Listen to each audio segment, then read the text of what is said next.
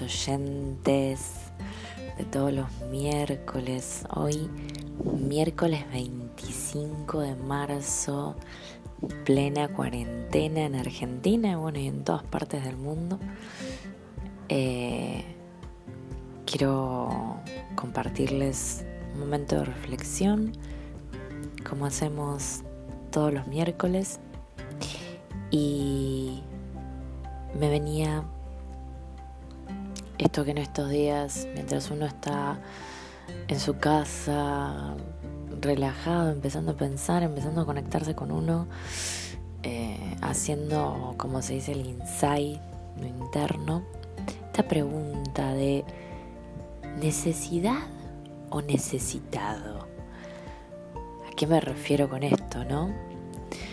Cuando hablamos de necesidad es tanto en las cosas que anhelamos, en los ideales que tenemos en nuestra cabeza, esa necesidad del afecto, esa necesidad del ser amado, esa necesidad de sentirnos este, vivos. Pero ¿qué pasa cuando busco ser necesitado. Ahí cambia la historia.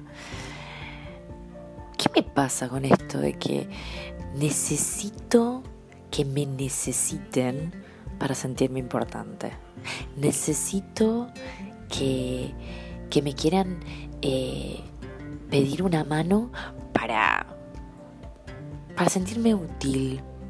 Sí, digo, ¿Cómo cambia esto, esta versión en la importancia que uno le da respecto a la necesidad que yo tengo eh, ante alguna circunstancia o el expresar eh, el poder estar con un afecto a todo lo contrario de buscar justamente vos ser necesitado por alguien.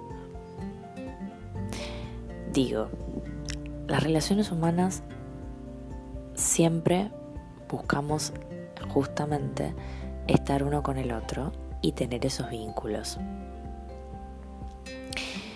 Pero viniendo a todo lo que venimos hablando en las anteriores versiones, cuando hablamos de límites, cuando hablamos de esto del control, cuando hablamos de esto viene asociado a esa necesidad, esa autosuficiencia, al sentirme todopoderoso y que me creo que soy imprescindible porque me quiero sentir útil.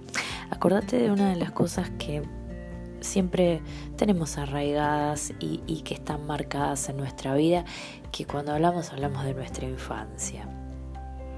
Nosotros en nuestra infancia desarrollamos justamente nuestra personalidad.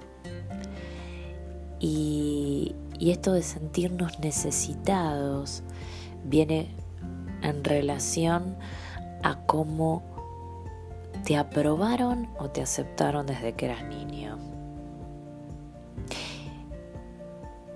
Pensá por un ratito en este tiempo que tenés de reflexión si realmente buscas de sentirte necesitado o tenés una necesidad frente a encontrar una relación sana, frente a encontrar un buen vínculo, generar afectos, esos ideales, esos sueños que querés cumplir.